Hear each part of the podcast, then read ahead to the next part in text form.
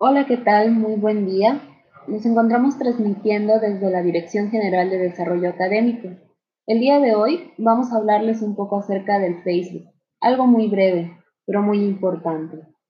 Hay que tener en cuenta que la finalidad inicial del Facebook fue la de conectar a los estudiantes de Harvard entre sí y mantenerse al día con los compañeros. Sin embargo, rápidamente su popularidad aumentó hasta el punto en que dejó de ser solo para estudiantes y se convirtió en una de las redes sociales más populares.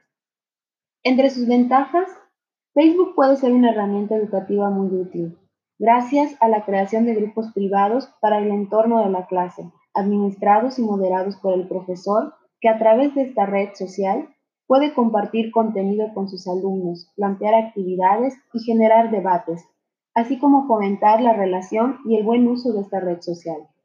Por otra parte, podemos mencionar dos desventajas. Una son las distracciones.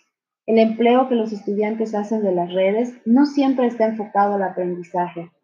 Se desplazan hacia actividades lúdicas desvinculadas del objeto de aprendizaje programado. Y dos, aprendizajes incompletos y superficiales.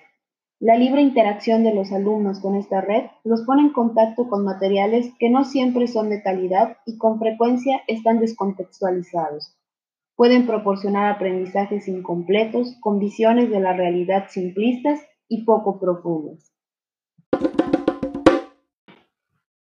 Esperamos que esta información les sea de mucha utilidad y que puedan consultar los demás materiales que tendremos para ustedes.